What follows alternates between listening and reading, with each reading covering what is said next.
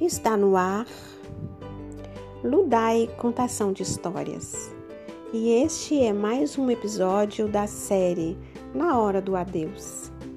E neste capítulo iremos falar sobre consolo aos aflitos.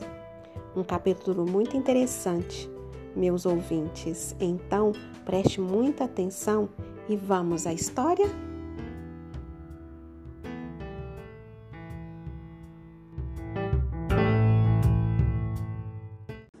Na Hora do Adeus, pelo Espírito Luiz Sérgio, psicografia Irene Pacheco Machado. Capítulo 13 Consolo aos aflitos. Entramos na casa de Alaidinha e a encontramos deitada em um sofá. Chorava baixinho. A doméstica da casa, a cada instante, lhe oferecia alguma coisa mas, chorosa e infeliz, nada aceitava. Foi quando um grupo de senhoras adentrou a sala. Foram-lhe aplicar passes. A Laidinha recebeu-as com delicadeza, julgando que pudessem aliviar-lhe a dor. Contudo, logo começaram os conselhos. A Laidinha, não fique assim. Seu filho deve estar sofrendo por sua causa. A Laidinha, chorando, respondeu: Por favor, não fale isso. Jamais quero prejudicar meu filho, mas não consigo me alegrar. Outra mulher retrucou: Você tem de tentar ir ao cinema, sair de casa, porque assim, pelo amor de Deus, fale, porque assim o quê? Seu filho está. E os conselhos iam chegando. A mulher que antes estava triste, agora, além da tristeza, estava desesperada.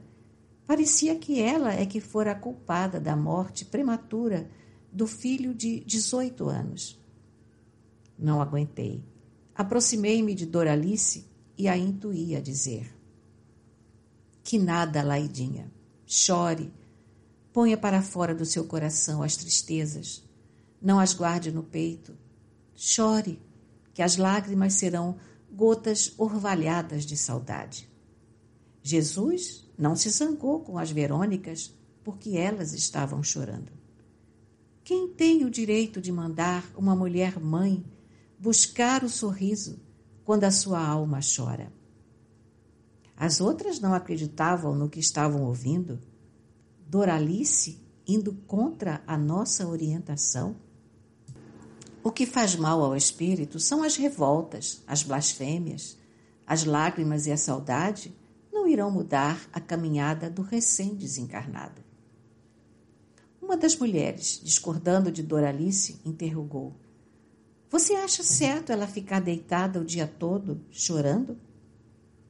Ela ainda não se levantou porque o seu corpo está fraco, trêmulo de dor e de saudade.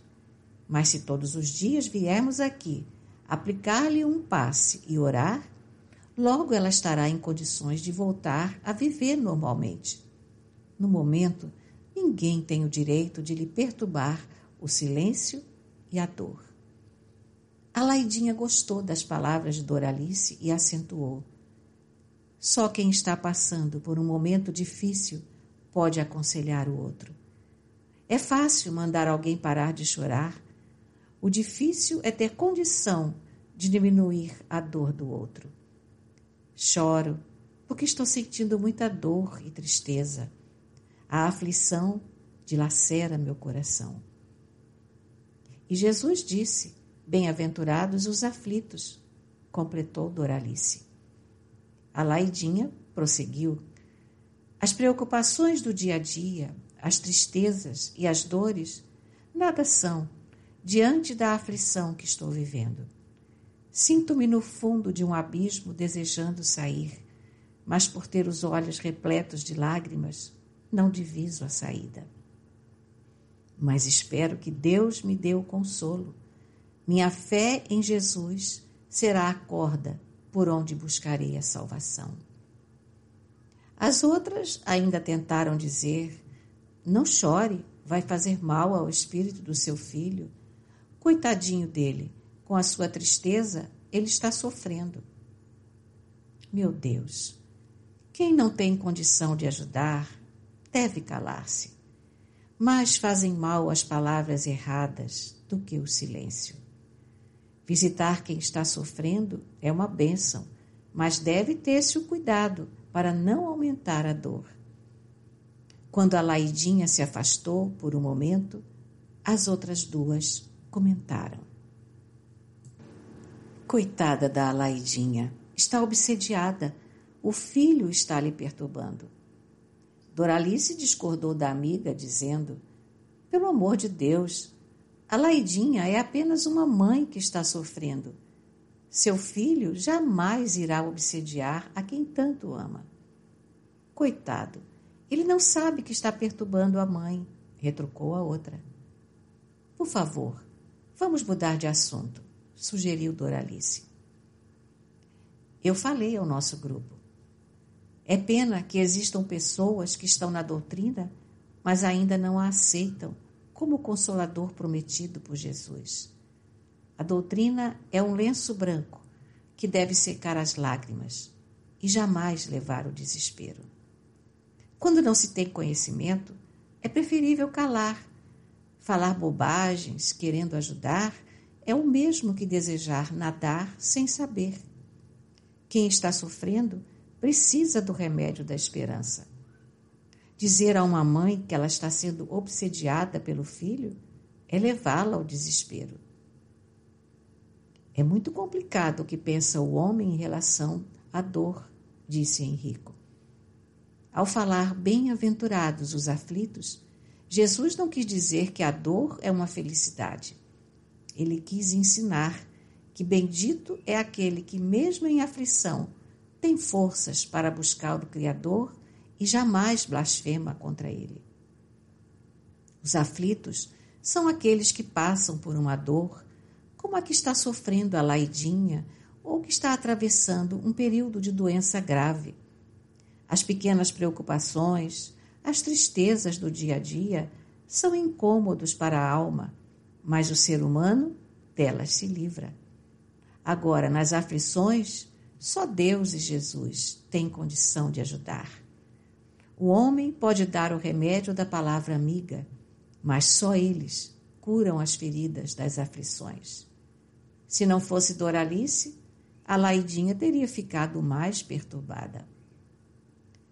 Quando terminaram de falar, fizeram a prece e se retiraram. A Laidinha abriu o Evangelho segundo o Espiritismo, capítulo 5, Bem-aventurados os aflitos, e sentiu que o livro amigo era a mão de Jesus amparando-a nas suas aflições. Todos nós, em silêncio, escutamos, gratificados por ter a Laidinha uma saudosa mãe encontrado o consolo no Evangelho querido. Quando saímos, Henrico falou: A doutrina espírita é uma doutrina de amor e esperança. Pena muitos a julgarem um conto de terror. O que aconteceu com a Laidinha é um alerta para todos os que estudam a doutrina dos espíritos. Ficamos muito tristes quando ouvimos expositores e médiums pregando uma doutrina de medo, que diz que todos vão para o umbral sem uma explicação sequer, só afirmando que todos têm de passar pelo umbral. E não é verdade? indaguei. Passam, nós mesmos estamos trabalhando nele. Mas poucos ficam durante anos nos vales de sofrimento. Quase todas as colônias de socorro estão nos umbrais, onde os espíritos são hospitalizados tratados e têm condição de trabalhar. Para outras religiões, existem o inferno e as penas eternas. Para a terceira revelação, que é a doutrina espírita, há muitas moradas na casa do Pai. E os umbrais são zonas de sofrimento, por onde os espíritos imperfeitos irão passando de acordo com a sua vibração espiritual. Existem os vales de sofrimento, os vales dos ovoides, enfim, vários lugares, mas não conhecemos o inferno nem o umbral por onde dizem que obrigatoriamente todos têm de passar. Henrico, já trabalhamos em lugares horríveis, o inferno mesmo. Tais lugares existem, mas junto a eles, Jesus sempre está dando a sua assistência. E quem se propõe a dali sair logo é ajudado. Falamos isso porque estamos vendo que na doutrina espírita, o consolador prometido por Jesus, uma doutrina sem dogmas, sem talismãs, sem crendices, sem amuletos, sem estátuas, muitos espíritas invigilantes estão colocando a bandeira do medo, do terror, dizendo, ao encontrar um sofrido homem, que ele está cumprindo pena expiatória, que a mulher que leva uma surra do marido está cumprindo com os desígnios de Deus, que o filho que agride os pais é porque é um inimigo do passado. E não é, Henrico. Não, não é. Existe a lei de ação e reação. O Consolador veio para explicar o que Cristo ainda não podia esclarecer por estarem as criaturas na infância da humanidade. A doutrina ensina ao homem o quanto Deus é justo, o quanto o homem é amado por ele, por seu filho. Para você, Henrico, não existe karma? Nem conhecemos essa palavra. Para nós, o que existe é a bondade de Deus manifestada sobre todas as suas criaturas. Cada ser tem um livro de sua vida, no qual escreve com os sentimentos que carrega no coração. A reencarnação é o reencontro de tudo que deixamos ontem, mas não é por isso que temos de pagar nossas dívidas de maneira dura e cruel para aliviarmos as partes envolvidas. O homem recebe de Deus uma consciência adormecida e seu espírito aprendeu nas aulas da espiritualidade que precisa ser bom. E vai buscar o inimigo de ontem. Ambos terão oportunidade de pagar suas contas pretéritas com trabalho, com lealdade e com amor. Caso contrário, se ao se reencontrarem iniciarem as mesmas brigas, os mesmos erros, ou se buscarem as noitadas, as orgias da vida, caminharão para a estrada da dor. Mas a todos Deus oferta uma nova oportunidade para que os faltosos se redimam e não que matem os quem os matou ontem. Entendi, entendi, entendi. Por isso, sempre aconselhamos: quem não tem ainda condição de oferecer a verdade do Cristo, através da doutrina, deve ficar com as palavras de consolação. Quem está sofrendo não vai gostar de ouvir sobre débitos passados, não vai entender o que é obsessão. O sofredor está em busca de amor e de paz. A hora certa para se falar de sofrimento, de provas, de expiações, e não quando somos chamados a consolar quem está sofrendo. O que deve fazer um grupo ao levar o consolo a quem está passando pela dor da saudade? Orar, cantar músicas espíritas de fundo evangélico, ler alguns livros consoladores, jamais emitir opiniões próprias. Falar o menos possível. Quem está sofrendo precisa de amparo. Melhor é um forte abraço do que palavras vãs.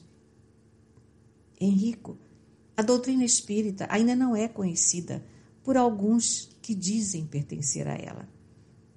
Tem razão, Luiz Sérgio. O homem, quando se torna espírita e permanece espírita verdadeiro, já abdicou de tudo que é antidoutrinário, o que muitos não conseguem. Algumas religiões apresentam coisas palpáveis: oração para amansar marido, velas, amuletos, talismãs e etc. A doutrina só oferece uma seta que indica o caminho que vai para o Pai, o caminho de Jesus. E o homem gosta de sentir algo de concreto que lhe faça companhia. A doutrina dá mais que isso, só que aquele que a descobre tem de buscar Deus, É Ele, o Pai nosso de cada dia, que nos mostra os nossos erros. A luta do homem espírita não é com o próximo, é consigo mesmo, sempre buscando a consciência, único amparo verdadeiro onde está contido o Decálogo, os mandamentos da lei de Deus. O homem que o respeita e procura viver de acordo com ele tem mais do que amuletos. Tem a verdade que o liberta do corpo físico, fazendo dele um homem de bem. Por isso somos tão poucos. A doutrina não permite muita coisa, não é, Henrico? Luiz, na doutrina se respeita o livre-arbítrio. Agora, nem tudo o que queremos fazer é certo, e como espíritas, conhecemos os erros e os acertos. Se erramos, erramos conscientemente. Calei-me para melhor fixar os ensinamentos.